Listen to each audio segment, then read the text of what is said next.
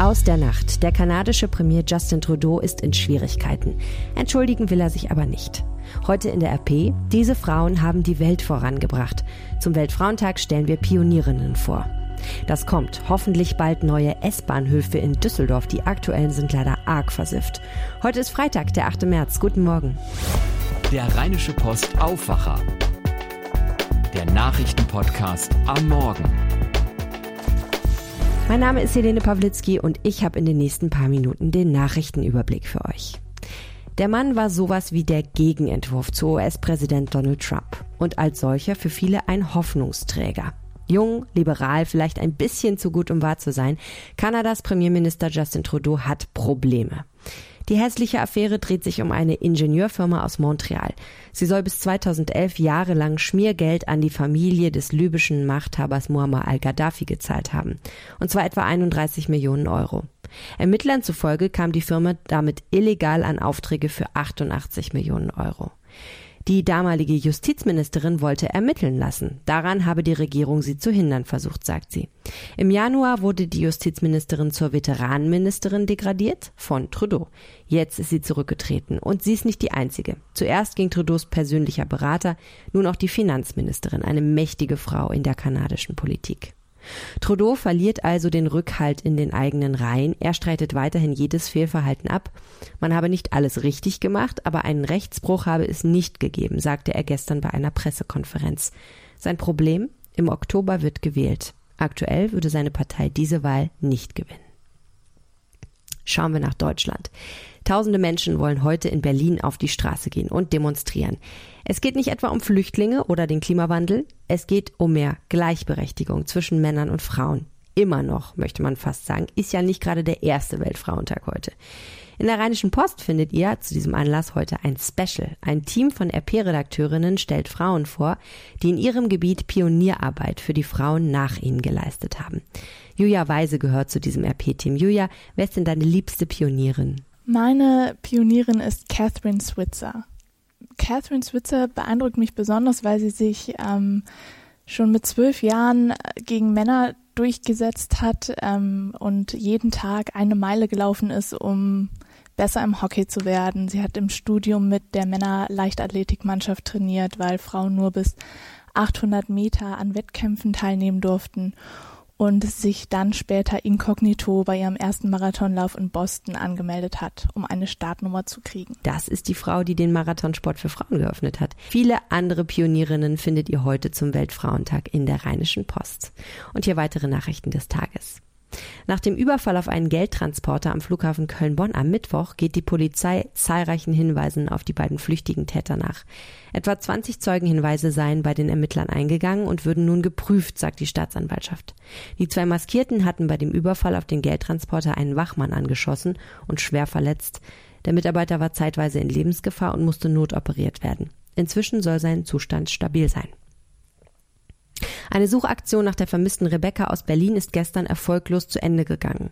Rund sieben Stunden lang durchkämmten Polizisten ein Waldgebiet in Brandenburg, südöstlich von Berlin.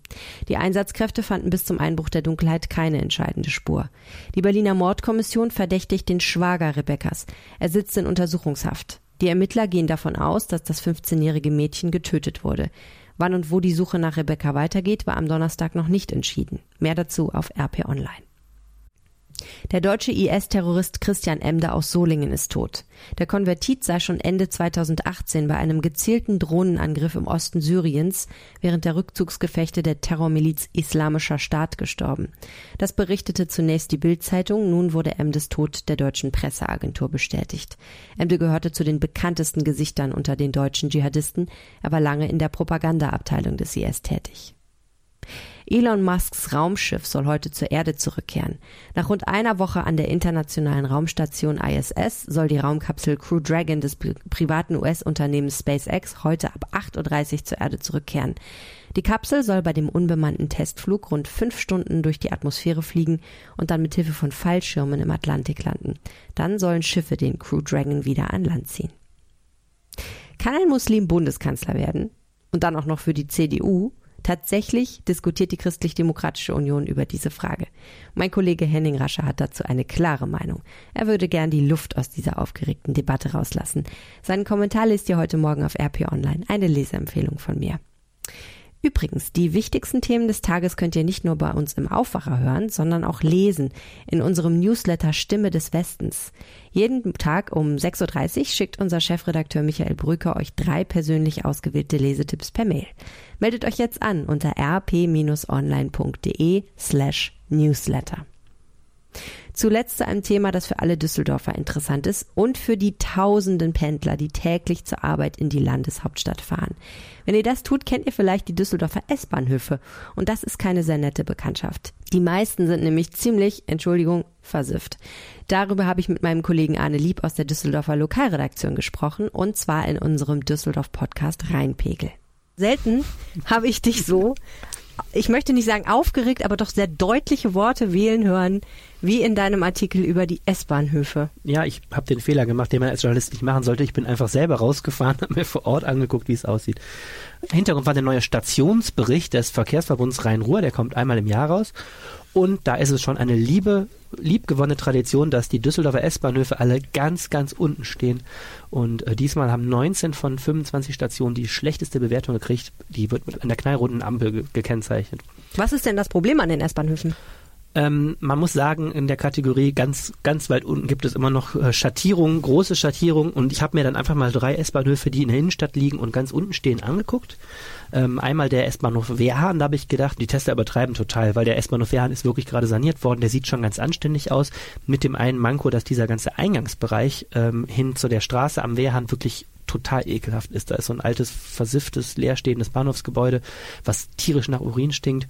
Äh, das haben sie bei der Sanierung dieses Bahnhofs einfach offensichtlich so stehen lassen und gar nicht angepackt. Da hängen auch so riesige Spinnenweben von der Decke. Ja, ja, also da habe ich, also da habe ich mich im Nachhinein gefragt, wie kann man eigentlich diesen ganzen Bahnhof sanieren und das Ding einfach stehen lassen. Aber immerhin, die Anzeigen funktionieren, der Bahnhof selber ist in Ordnung, da gibt's Wacht, Wartehäuschen und so. Ja, und dann bin ich zum S-Bahnhof Oberbild gefahren und habe dann am Schluss einen Artikel geschrieben, der heißt Die Verkehrswende endet am S-Bahnhof Oberbilk. Du kommst da rein und es blättert so der Putz von der Decke und da sind so Glasbausteine, die sind zerschlagen, aber es interessiert auch keinen, die sind offensichtlich schon lange zerschlagen. Äh, da hat jemand in die Ecke gemacht und ähm, es hätte auch ein Rave stattfinden können. Ja, aber so ein Rave, wo, wo dann keiner hin will. Und dann gehst du da hoch und dann ähm, sind auf beiden Seiten da so Fahranzeiger, welche Züge kommen. Da ist einfach mit so rotem Klebeband so ein X drauf gemacht auf beiden Seiten. Dass selbst das Oberbilk auf dem Schild Düsseldorf-Oberbilk ist abgeblättert und da ist echt das Gefühl, ähm, wie sehr muss man sich eigentlich hassen, um hier äh, in eine Bahn zu steigen jeden Morgen? Warum ist das denn so? Warum sind die so schrecklich, die Bahnhöfe? Also, das ist eine sehr, sehr gute Frage. Im im Grunde ist es so, die, die Bahn äh, startet zwar immer mal wieder die ein oder andere Modernisierungsoffensive, so nennen die das, wenn dann wieder eine Liste von Bahnhöfen gemacht wird, aber offenkundig kommt diese Sanierung überhaupt nicht der Nachfrage dahinter her. Also es müsste im Grunde einfach viel, viel mehr Geld investiert werden. Viele Stationen wie der Oberbilk, ähm, da kann man jetzt auch nicht sagen, die sind so ein bisschen vernachlässigt, ist einfach total runtergekommen. Also da hätte echt vor einigen Jahren schon definitiv mal richtig was getan werden müssen und da wird einfach zu langsam offensichtlich geplant und zu wenig Geld eben auch eingeplant. Mhm. Gibt es denn ein Hoffnungs Hoffnungsschimmer? Naja, immerhin ist es so, ich glaube schon, dass die Politik langsam erkennt, dass es total wichtig ist, ähm, diese S-Bahnhöfe zu pflegen, denn wenn weniger Leute mit dem Auto kommen sollen, Stichwort Dieselfahrverbote, gibt es eigentlich nur eine Alternative und das sind die S-Bahn und Regionalexpresse. Und dazu gehört eben auch, dass man eine Infrastruktur schafft. Immerhin ist das allen klar. Ich glaube aber, bis die mal gut aussehen, das wird noch sehr lang dauern. Wenn ihr mehr zu diesem Thema erfahren wollt, die XXL-Version dieses Gesprächs findet ihr im Rheinpegel Podcast in eurer Podcast-App bei RP Online und bei Spotify jeden Freitag neu, natürlich auch heute. In der aktuellen Folge geht es übrigens auch noch darum, wie die Parteien mehr Frauen in den Düsseldorfer Stadtrat kriegen wollen und wie man Düsseldorfs neueste Partnerstadt ausspricht. Schauen wir noch auf das Wetter in der Region. Bei 11 bis 12 Grad bleibt es meist wolkig. Das bleibt auch bis Sonntag so. Achtung, heute ist es immer noch recht windig, aber nicht mehr so schlimm wie gestern. Das war der Aufwacher für diesen Freitag. Bewertet diesen Podcast in eurer App, dann empfehlt ihr ihn anderen Menschen weiter. Ich wünsche euch einen schönen Tag und ein tolles Wochenende. Ciao. Mehr bei uns im Netz www.rp-online.de